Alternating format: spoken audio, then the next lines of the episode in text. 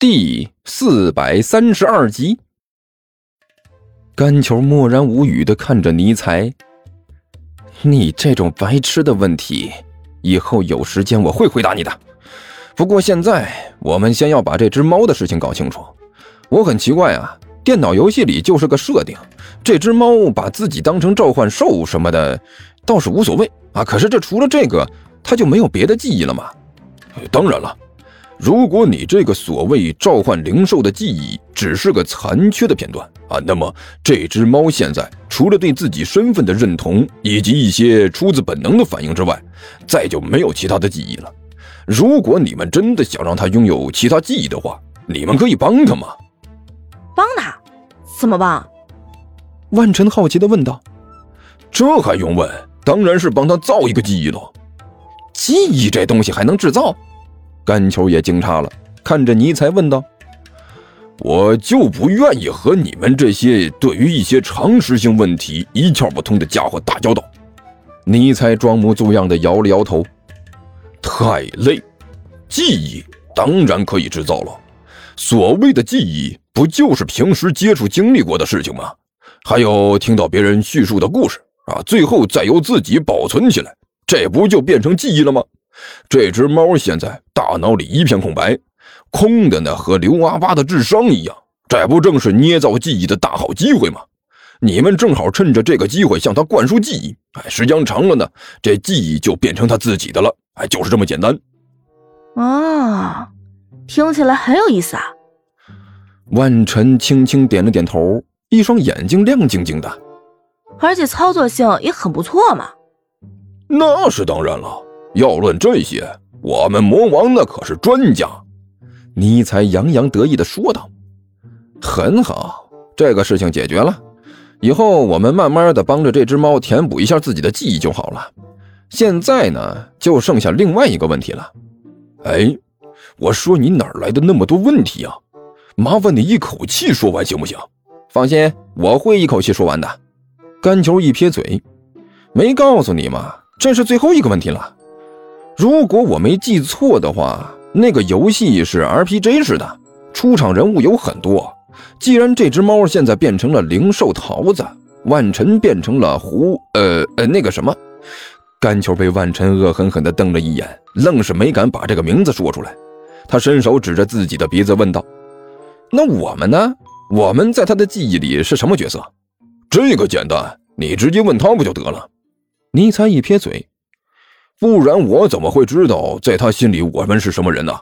啊，好吧，甘球点了点头，看着猫悠悠说道：“呃，那个桃子，我问你，我是什么人？”你的记忆力总是那么差，喵。猫悠悠翻了翻白眼儿。你当然是一直冲在前面的人肉沙袋，抵挡敌人进攻的人肉盾牌，看怪拉仇恨专用的巨斧战士喽。巨斧战士，人肉盾牌。尼采表情古怪的看着甘球，最后点了点头。嗯，别说，他给你安排的这个角色还真的挺有想法的。嗯，确实是挺像的。你都不用去刻意演，穿上个麻袋吊起来，那就是个沙袋了。一边去！甘球没好气的骂了一句，伸手一指一边的尼采：“我问你，这货是什么人？”这货喵！桃子斜着眼睛看了一边的尼采一眼。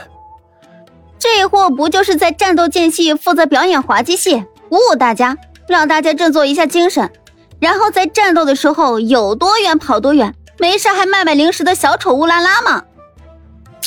不得不说啊，你这个角色定位实在是太准确了。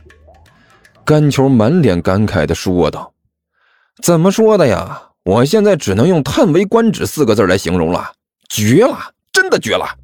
你，你才是小丑，你全家都是小丑！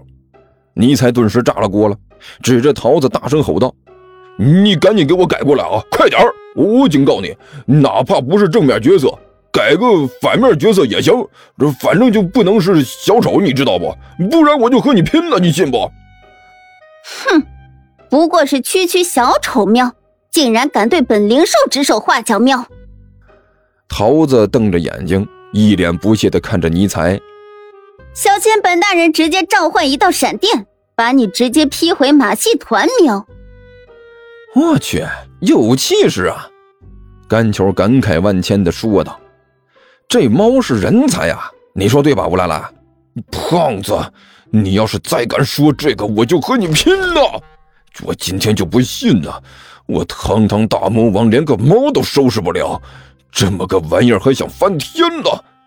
好了好了，万晨一摆手拦住了尼才，多大点事儿啊，还在这里纠缠不休？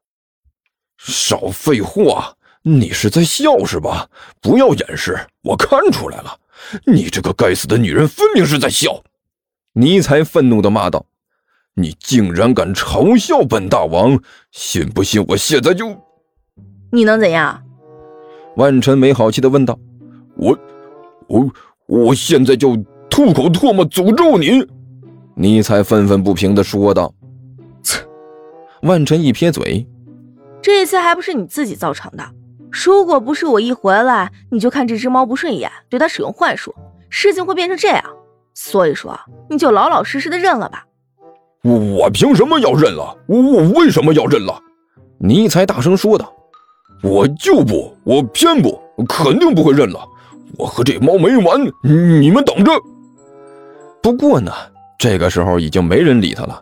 万晨伸手指着还躺在地上的刘阿八，问道：“桃子，这地上的家伙你认识吗？”他，桃子撇了撇嘴，说道：“不认识。”喵。哎。奇怪了，甘球顿时一愣。我们几个在他的记忆里都有定位，为什么唯独刘阿八没有啊？这是什么情况？桃子，我问你，你确定你不认识这个家伙？我为什么要认识这家伙？桃子一脸不屑的说道：“不过是一只区区的驼兽，我为什么要认识这种低级的家伙？”驼驼驼兽？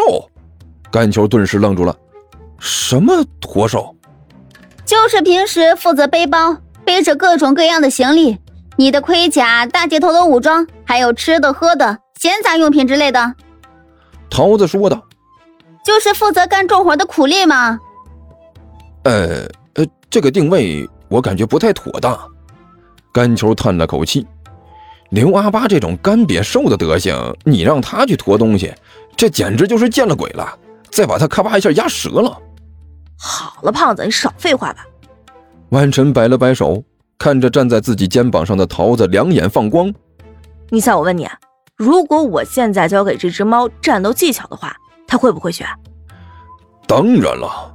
你才还在气头上呢，口气硬邦邦的顶了一句：“不过是战斗技巧而已，又不是什么太难的东西。现在他的记忆一片空白，就像是一张白纸，上面只有浅浅的几道。”剩下的地方随便你乱涂乱画，想变成什么样都很简单呐。很好，这我就放心了。万晨顿时喜形于色，轻轻的挥舞了一下手臂。